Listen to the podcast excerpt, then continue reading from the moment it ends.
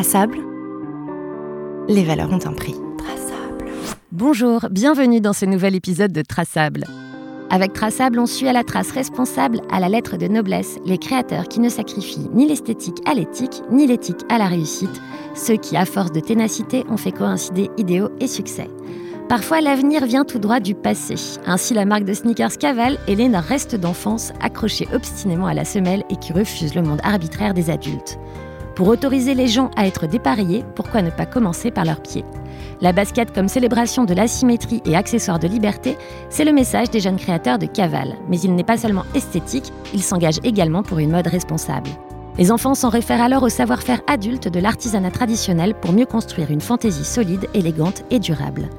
Univers ludique singulier, jeu de mots, géographie à cheval entre le Portugal, la France et l'Italie, raisonnement par l'absurde et poésie, excellence de la qualité et des valeurs, Caval ne se prend pas au sérieux pour mieux faire les choses sérieusement. Une démarche n'aura jamais aussi bien porté son nom. Traçable. Bonjour Achille Gazanès et Simon de Schwartz. Bonjour. Bonjour. Commençons par des mathématiques qui vous ressemblent. 1 plus 1 égale 3, car vous êtes 3 en cavale. Pouvez-vous nous en raconter l'histoire? Donc moi je m'appelle euh, Achille. Ce que tu as dit est tout à fait vrai. C'est un projet qui remonte euh, à l'enfance puisque j'ai commencé à porter euh, des baskets dépareillées depuis l'âge d'à peu près 7 ans. Et quand je suis arrivé en école, c'est là que j'ai rencontré Simon. Qui faisait la même chose que moi. Moi j'ai grandi à Antony en banlieue parisienne et j'ai également commencé à porter des, baskets dépareillées. Donc on mélangeait des, des, paires euh, de couleurs euh, différentes, enfin du même modèle, pour en fait un petit peu se différencier à l'école. C'est à peu près le même, euh, la même chose qu'on voulait faire quand on était jeune. Moi, c'était un peu plus tard, c'était vers l'âge de 9 ans. Et en fait, en arrivant en école de commerce, durant nos études, on, s'est rencontrés quasiment les premiers jours avec Achille. On a remarqué qu'on faisait la même chose alors que à deux endroits complètement différents de la France. Et ce qui était amusant, c'est qu'en fait, Achille avait un grand copain qui s'appelle Benoît, donc qui est le troisième associé de, de Caval aujourd'hui, et qui euh, est designer dans l'âme et qui s'était un peu égaré euh, en école de commerce, et qui s'est dit, c'est pas possible, il y a deux fous euh, qui ont la même idée à deux endroits complètement différents en France, et qui aujourd'hui se, se, retrouvent.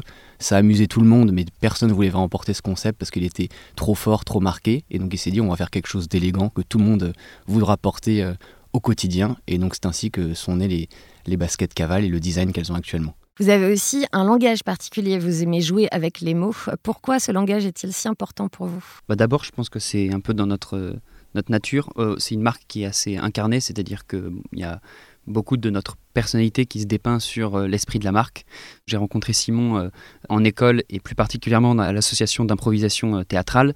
Donc on faisait tous les deux du théâtre, donc ça doit venir certainement de là. Et puis l'autre chose, c'est qu'il y a peu de marques de mode en fait qui euh, osent euh, utiliser l'humour. C'est souvent très sérieux, même quand on regarde des magazines, les mannequins tirent la tronche, il euh, n'y a pas un sourire, etc. Et nous, à chaque fois, on se dit, mais c'est, ça ne correspond pas du tout à notre façon de vivre, à nous, à ce qu'on veut retranscrire. Donc, on a essayé de trouver cet équilibre. J'espère qu'on y est arrivé entre ce côté élégance, on peut être euh, bien habillé, on peut avoir du style et en même temps euh, bah, garder euh, un côté plus, funky, plus péchu et donc utiliser l'humour pour ça. Donc c'est un peu ça, être en cavale, c'est à la fois ce côté, comme tu disais, faire les choses sérieusement sans trop se prendre au sérieux, bah, il y a ce côté, avoir du style, avoir de l'élégance et en même temps avoir de l'humour et du second degré. Traçable, une marque, un produit, un prix, des valeurs. Et puisqu'on parle euh, de ludique, hein, euh, il y a un jeu pardon, de cette différence à faire avec vos paires de basket euh, sur votre dossier de presse et sur votre site internet. Alors je sais que le médium radio, ça ajoute un petit défi, mais est-ce que vous pouvez nous en parler un petit peu? Alors oui, l'idée, ça a tout de suite été dans, la même idée de, créer un, jeu avec nos clients, avec ce qu'on appelle nos, nos, cavaliers et nos cavalières.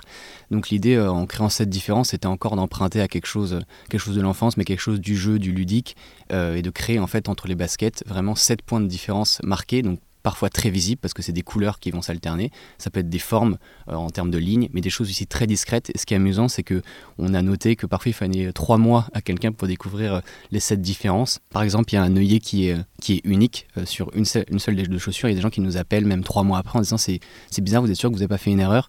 Et on leur dit bah est-ce que tu as vraiment trouvé les sept différences? Il dit bah en effet, j'en avais que six, bah voilà la, voilà la septième. Ça nous fait penser en fait au jeu qui était sur le dos des, des Kellogg's avec les deux images et puis il fallait elles semblaient identiques et puis il fallait à chaque fois trouver euh, les petites différences quoi. Donc on s'est dit bon bah voilà, c'est ce que je disais tout à l'heure, c'est allier le, le, côté esthétique. Il y a des lignes asymétriques, il y a des jeux de couleurs, ce qui rend la basket esthétique, et puis en même temps euh, qui correspond à ce jeu de, des sept différences. Puis ça donne de la valeur au fait de regarder ses pieds, ce qui est assez chouette. Exactement. C'est vraiment une activité du coup. Et en plus de ça, c'est ce qui crée en fait du mouvement dans la basket. Quand vous la regardez, quand vous voyez quelqu'un se, se, déplacer avec euh, des cavales, bah, voilà, tous ces jeux de lignes, euh, toutes ces correspondances de, de couleurs, c'est ce qui visuellement donne vie au, au au marché. Oui, donc c'est pas gratuit du tout ces différences-là. Si elles sont différentes d'un pied à l'autre, ça travaille l'harmonie, la complémentarité. Ça représente quoi l'asymétrie pour vous? Comment on définit la symétrie Alors pour nous, la symétrie justement, c'est, c'est, ça vient tout simplement de être en cavale. Si on prend un peu de distance par rapport à, à, au mot concrètement, en fait, quand on a dit être en cavale, c'est vraiment fuir les codes. Fuir pour nous l'asymétrie, qui est une façon d'incarner quelque chose de trop rangé. Euh, ce qu'on dit toujours, c'est qu'on a deux pieds différents, donc il n'y a pas de raison de porter euh, deux fois la même chaussure. Pour donner un exemple aussi qui est, amusant, en fait, même nos visages ne sont pas du tout symétriques. Et s'ils l'étaient, on serait euh, absolument angoissant et terrifiant je vous invite à, taper sur Google euh, visage symétrique. Donc nous, on s'est amusé à le faire avec des gens de notre communauté. On prenait des, photos d'eux euh, sur Facebook, par exemple, et on les, on dupliquait leur partie droite pour vraiment avoir un visage symétrique. En fait, c'est terrifiant d'avoir un visage symétrique. C'est justement la symétrie qui crée notre, notre beauté, notre particularité, notre visage unique. En fait, sinon, on est, on est vraiment, vous pouvez essayer, c'est assez angoissant à, à, faire comme expérience. Même Brad Pitt est hyper moche euh, en étant complètement symétrique. Non, ça, du coup, c'est rassurant. J'aime bien que vous ayez essayé avec Brad Pitt quand même. On a essayé avec Brad Pitt et, et cool. Emma Watson. Et du coup, vous créez vraiment une communauté par ce genre d'expérience et ce genre de, de propositions. Vous cherchez à créer une identification à la marque qui est plus de l'ordre de la personnalité et de l'humain plutôt que de l'ordre du business et du, de la mode pure et simple. Tout à fait, on a tout de suite voulu créer une communauté. Déjà, on s'est lancé euh, en précommande sur Ulule, donc on a vraiment invité euh, nos amis, nos proches à nous soutenir parce que c'est comme ça que ça fonctionne avant que ça se diffuse un peu plus loin. Donc, on a eu vraiment cette volonté de, dire nous ce qu'on veut, c'est que les gens fassent euh, comme nous, porter du dépareillé. Donc, en designant des chaussures qui, soient, qui leur correspondent, qui ne soient pas trop marquées hein, dans le dépareillé, mais qui, les invitent déjà à faire un premier pas dedans. Et en fait, tout de suite à créer cette communauté de cavalières et de cavaliers avec qui on est en contact régulier. Donc, sur les réseaux sociaux, on échange facilement avec eux. On a un standard téléphonique. On a créé cette communauté, mais en même temps, on les lie à notre expérience business. On leur parle de nos problèmes de comptabilité. Euh, derrière les chaussures, on leur, euh, présente toujours euh, bah, les mains qui, se cachent derrière la confection d'une paire de chaussures, derrière le, tannage du cuir de nos paires. Donc, tout ça, ça fait partie de notre entreprise. Et ce côté ouvert, ce côté transparent, un, bah, ça va dans cette lignée de la transparence euh, qui est quand même un gros changement dans l'industrie de la mode. Mais en plus de ça, il y a un côté transparent par rapport à qui on est, ce qu'on fait. Comme ça, les gens vivent un peu bah, ce qu'on est en train de, de, vivre, suivent la marque, se l'approprient. Et ça intéresse vachement hein, toutes ces expériences euh, entrepreneuriales. Donc euh, les deux se lient, euh, se lient plutôt bien. Vous faites en sorte qu'ils se sentent concernés. Traçable, le podcast des marques exigeantes et responsables. Et en parlant de ça, être concerné aussi par la tradition de l'artisanat, par l'environnement, et du coup, vous faites appel à toute une tradition de l'artisanat, notamment au Portugal et en Italie. Est-ce que vous pouvez nous raconter euh, ben, la, la fabrication, l'histoire d'une de vos baskets, ou des deux d'ailleurs bah, pour nous, marcher avec deux baskets différentes, c'est marcher différemment. Donc ça veut aussi dire euh, prendre le contre-pied de tout ce qui est euh, fabrication dans les pays d'Asie du Sud-Est. Il y a à peu près 95% des baskets qui sont faites dans les pays d'Asie du Sud-Est. Or, on a une industrie euh, textile et puis particulièrement de la chaussure en Europe. Donc on a voulu valoriser cette industrie-là. Donc ça commence tout d'abord en Lombardie, donc plutôt au nord de Florence, au niveau du tannage des cuirs. Donc c'est là qu'il y a l'élevage et en même temps le tannage de toutes les peaux euh, et donc qui sont faites par. Euh, on a trois euh, euh usines de fabrication de, des cuirs, trois tanneries différentes qui sont toutes euh, au nord de Florence. Le cuir va au Portugal, à Guimarães. c'est également, pardon, j'oublie, en Italie, la semelle. La chaussure est composée à la fois de la tige et de, de, de la semelle. Donc la tige, c'est la partie supérieure. Donc ça, c'est les cuirs qui la composent. La partie inférieure, c'est la semelle. Elle est fabriquée en Italie avec du caoutchouc naturel. Donc ces deux matériaux-là euh, sont amenés à Guimarães. Là, ils sont reçus par notre fabricant qui se met à fabriquer la paire. Donc, il découpe le cuir, puisqu'il reçoit tous les cuirs. Euh, voilà, c'est des, grands, euh, c'est des grands morceaux comme une, nappe, quoi. Donc, c'est lui qui découpe le cuir. Ensuite, il y a des couturiers. En l'occurrence, c'est plutôt des, couturières dans notre usine de fabrication qui euh, tous les morceaux de, pièces entre eux Là, ils ont divisé pour nous la chaîne de couture en deux, puisqu'elle est droite et elle est gauche. Et derrière chaque morceau de cuir, ils écrivent euh, gauche et droite pour pas euh, se tromper. Donc ça leur a quand même euh, nécessité d'avoir un petit changement et de s'adapter à la particularité des baskets dépareillées. C'est pour ça qu'on remercie notre, le directeur de, l'usine Octavio Silva qui a bien voulu nous recevoir, puisqu'on a été refusé par pas mal d'usines avant, justement à cause de ce problème-là, puisque ça rallonge quand même toute la chaîne de fabrication et surtout c'est sujet à erreur. Donc les morceaux, enfin la chaussure droite est construite, la chaussure gauche est construite. Ensuite, elles se réunissent sur la chaîne d'assemblage. C'est là où on va fixer la semelle avec la tige de la chaussure. Et la particularité des cavales, c'est que on pratique le cousu latéral. C'était plutôt pratiqué aux chaussures de costume euh, pour hommes. Nous, on a décidé de l'appliquer aux sneakers, puisque première, la première cause d'usure d'une basket, c'est le fait que la semelle se décolle euh, du reste de la chaussure. Donc, on colle la semelle à la tige. Et en plus de ça, on coud la semelle à la chaussure. Donc ensuite, il y a toute la chaîne d'assemblage pour euh, bah, venir mouler le, cuir sur la semelle, et puis ensuite le lassage, la mise en boîte. Et ils envoient ça en Bourgogne. En Bourgogne, c'est Martin qui reçoit toutes les paires dans son entrepôt. Et puis ensuite, une fois que les gens commandent sur notre site en e-commerce, il les envoie une à une. Traçable, le podcast qui étudie les produits, de la fabrication à la mise en rayon. Et vous faites d'ailleurs des paires spéciales pour certaines occasions, comme celle de la Coupe du Monde, qu'on ne voit pas, mais qui sont juste au-dessus de notre tête. Est-ce que vous avez d'autres paires comme ça, de, spéciales pour des occasions, des commandes, ce genre de choses?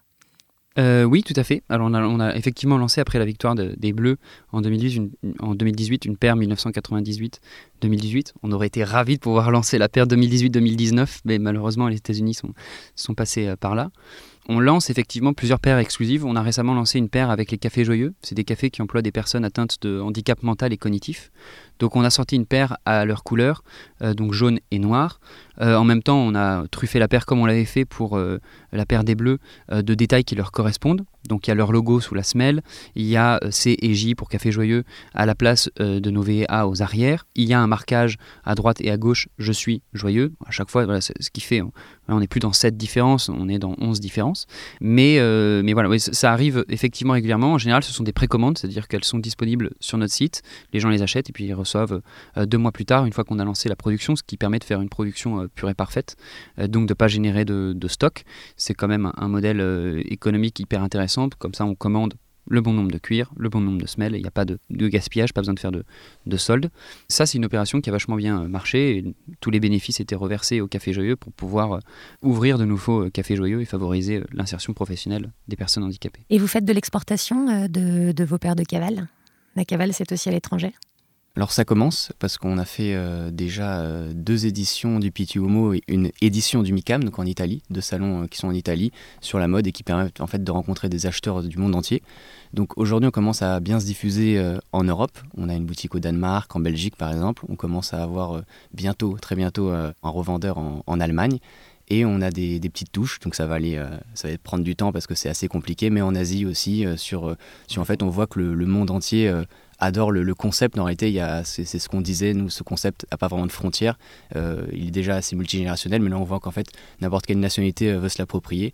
Et comment on concilie exportation et écologie alors? C'est un sujet dans lequel on s'investit euh, de plus en plus. C'est surtout au niveau des matériaux, nous, qu'on agit. Par exemple, le caoutchouc naturel pour la semelle, par exemple tous les papiers recyclés qu'on utilise pour nos boîtes de chaussures, le lacet en, en coton biologique. Donc il y a déjà ces matériaux-là qu'on ne change pas malgré les exportations. Traçable, le podcast des marques fières de porter des valeurs. Comme quelques autres marques, vous avez décidé de ne pas faire de soldes, ou plutôt comme vous le présentez, de faire des soldes à moins 0%, un peu comme un yaourt. Pourquoi? Et eh bah ça, normalement, si tout ce qu'on a dit avant euh, fait sens et est compréhensible, c'est logique qu'on fasse pas de solde, euh, tout simplement parce qu'on veut pas brader euh, sur la qualité, on veut pas brader sur le travail de tous les gens qui sont en amont, parce que avant qu'on que nous commercialisions ces chaussures sur un site de commerce, il y a des gens qui travaillent en Italie, il y a des gens qui travaillent au Portugal, il y a des gens qui travaillent en France. Euh, même si le prix pour certains peut paraître élevé, en réalité c'est un prix qui est très juste pour une production européenne, avec euh, des gens qui sont payés euh, correctement, donc dans toute la chaîne de valeur. Et donc en fait, solder, c'est dire qu'en fait la chaussure qu'on vend pourrait être vendue moins cher. Donc en fait, d'une certaine façon qu'on la vend trop cher le reste de l'année, alors que nous, ce qu'on veut dire, c'est le prix est le bon, c'est le juste. donc il n'y a pas de raison qu'on brade cette chaussure. J'ajoute juste une chose en complément, c'est que au tout démarrage des soldes, l'idée c'était de, de, vendre des produits qui étaient invendus avant euh, la collection d'avant, mais maintenant c'est tellement devenu une habitude que les marques de mode créent même des collections pour les soldes, euh, qui créent des productions spécialement pour les soldes. On n'est plus dans du déstockage, c'est vraiment les soldes arrivent, grosse production pour les soldes. Et comme à chaque fois c'est du moins 30%, moins 40%, vous pensez bien que les marques de mode qui créent des, des collections et des productions que pour ça, elles ont de leur côté abaissé la qualité pour rentrer dans, leur, dans leurs frais. Donc quand vous achetez un produit qui est soldé à moins 30%, moins 40%, c'est que bah, la marque en face a fait en sorte de pouvoir sortir son produit d'usine beaucoup moins cher. Or nous, c'est absolument ce qu'on refuse, on maintiendra toujours euh, la qualité au, plus haut niveau. Traçable, les valeurs ont un prix. Est-ce que vous auriez une anecdote sur euh, la réaction des gens, amis, clients, diffuseurs, la première fois qu'ils ont vu euh, vos pères dépareiller on s'est lancé donc en, précommande sur Ulule. Il y a quelqu'un qui a supporté notre, notre campagne de, de, précommande, donc qui, a commandé sa paire, qui l'a reçu du coup deux mois plus tard après la production, euh, et qui nous a appelé sur notre standard et qui nous a dit alors euh, c'est cool, j'ai bien reçu mes paires, simplement il y a un problème, vous m'avez envoyé euh, deux paires différentes, j'ai des couleurs à droite et à gauche qui vont pas du tout, et vous vous êtes même trompé sur les empiècements, c'est pas les mêmes, les lignes sont pas dans les mêmes sens et tout. Donc nous au début on n'a pas compris, on s'est dit mince, il y a eu un problème euh, dans la, fabrication, euh, euh, il y a une couture qui va pas, etc. Donc on lui a demandé de nous envoyer les photos et elle nous a envoyé une photo de notre père qui était, ben voilà, c'était simplement une paire de cavales quoi. Donc on l'a rappelé, on lui a dit, mais enfin c'est le, le principe quoi. Vous avez bien regardé notre campagne, vu notre vidéo où on parle des baskets dépareillées, etc. La, personne n'avait pas du tout suivi le truc, elle a juste trouvé le modèle joli et puis avait acheté ce truc sans savoir que c'était dépareillé quoi. Heureusement elle a gardé sa paire et elle a, elle a fait ok bon c'est mon erreur. Euh, mais il y a toujours des gens qui sont un peu surpris. Alors, bon, là maintenant, on essaye vraiment de le mettre un peu partout. Ce sont des baskets asymétriques. Ah, il, faut, euh, il va falloir assumer euh, d'avoir un pied droite et gauche différent. Merci Achille Gazagne et Simon de Swart d'avoir partagé votre et vos histoires avec nous. Traçable. Parce que la fin d'un monde n'est pas la fin du monde, les créateurs qui s'emploient à le redessiner comme il leur plaît reviennent très bientôt dans un nouvel épisode de Traçable. Retrouvez tous les épisodes de Traçable sur b2p.fr et toutes les plateformes de podcast.